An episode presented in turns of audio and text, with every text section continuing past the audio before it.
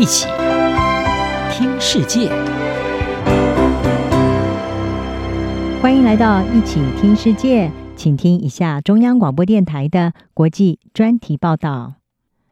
今天的国际专题要为您报道的是亚洲被忽视的巨人——印尼外交与经济潜力受瞩目。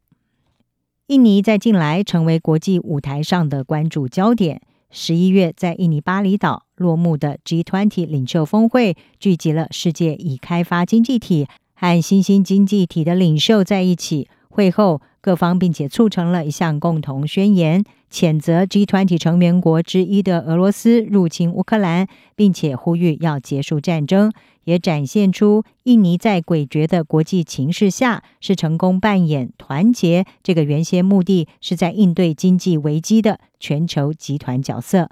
而 G20 以来，国际媒体也注意到印尼在外交和经济发展上的潜力。《经济学人》杂志就在十一月十九号的刊物封面以印尼为题，指出印尼是亚洲被忽视的巨人。《经济学人》是从经济和地缘政治方面切入分析，指出印尼在未来十年只会变得更加重要。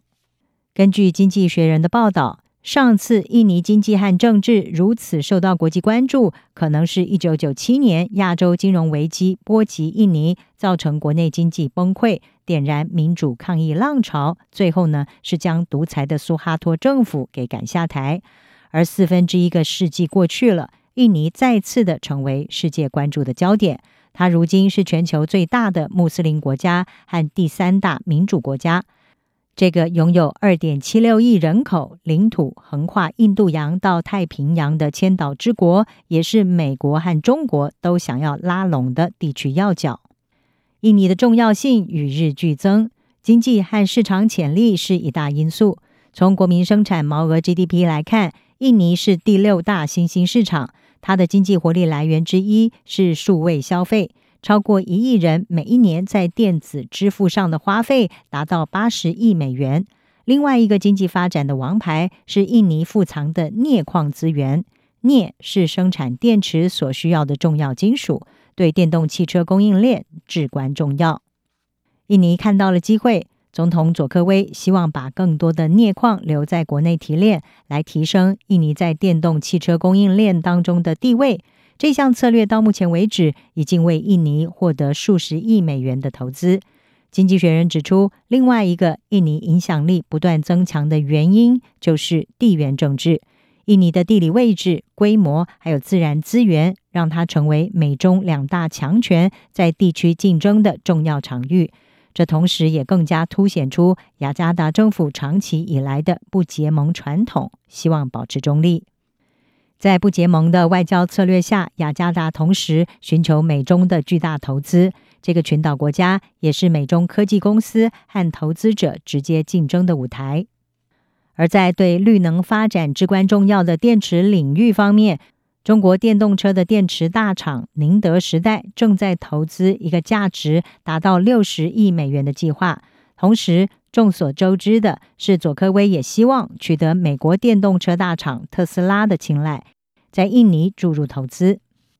而在印尼经济和外交的重要性与日俱增之际，只剩下最后两年任期的佐科威会如何在国际舞台发挥印尼的影响力，是受到各界的关注。《纽约时报》是分析指出，事实上，从许多方面来看，佐科威成为一名地缘政治使者，其实是让人意外的。奉行务实路线的他，是在第二任期才更显露出对外交的兴趣。纽时报道说，从佐科威二零一四年上台以来的大部分时间里，他的外交政策战略是以为印尼带来具体利益为主导方向，主要注重在吸引外国游客和投资。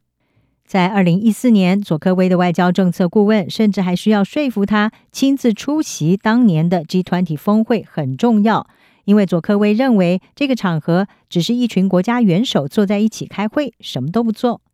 而佐科威也未曾出席过联合国大会，而是派出他的外长与会。他向纽时是表示，这是因为他喜欢具体的成果。但是今年俄乌战争使国际情势变得诡谲，国际外交舞台更常看到佐科威的身影。纽时分析师认为，这是佐科威清楚地意识到，俄罗斯在乌克兰的战争恐怕会波及到他最想要留下的政治遗产，也就是经济增长。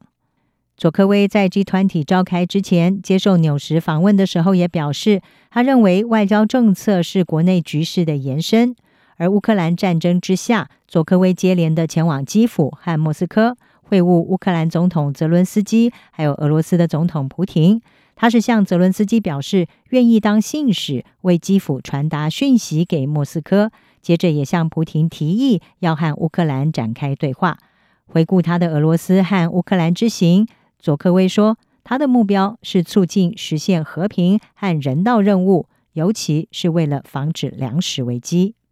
纽约时报》报道认为，在佐科威将自己塑造为和平缔造者的背后，他面临到了一项紧迫的问题，也就是乌克兰是印尼第二大小麦进口来源，俄罗斯当时封锁了小麦出口，而且限制化肥的出口，导致印尼国内的通膨飙升。农民也不满化肥价格上涨。